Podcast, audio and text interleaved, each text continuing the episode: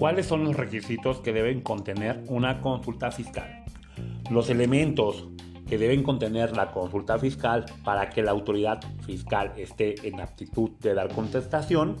Para todos los contribuyentes que desean presentar una consulta fiscal ante la autoridad, deberán considerar los requisitos señalados en el Código Fiscal para tal efecto.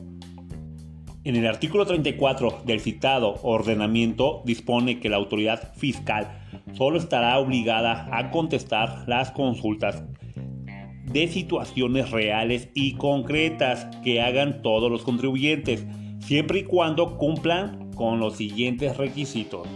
Número 1. Que comprendan los antecedentes y las circunstancias necesarias para que la autoridad se pueda pronunciar al respecto.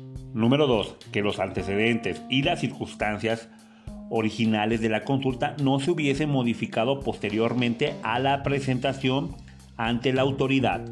Número 3. Que la consulta de que se trate sea presentada antes de que la autoridad inicie sus facultades de comprobación sobre las situaciones reales y concretas.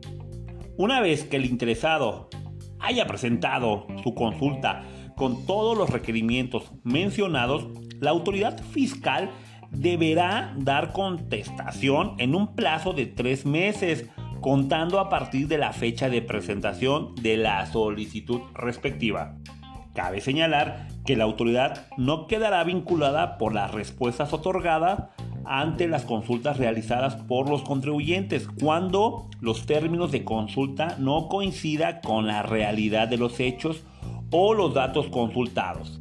De igual forma, las respuestas recaídas a las consultas no serán obligatorias para los particulares. Por ende, puede impugnar a través de los medios de defensa aplicables las resoluciones definitivas en las cuales la autoridad aplique los criterios contenidos en dichas respuestas. Estimado contribuyente, si deseas realizar una consulta fiscal ante la autoridad, solicita una asesoría con los expertos en la materia, solicita una asesoría con un contador certificado.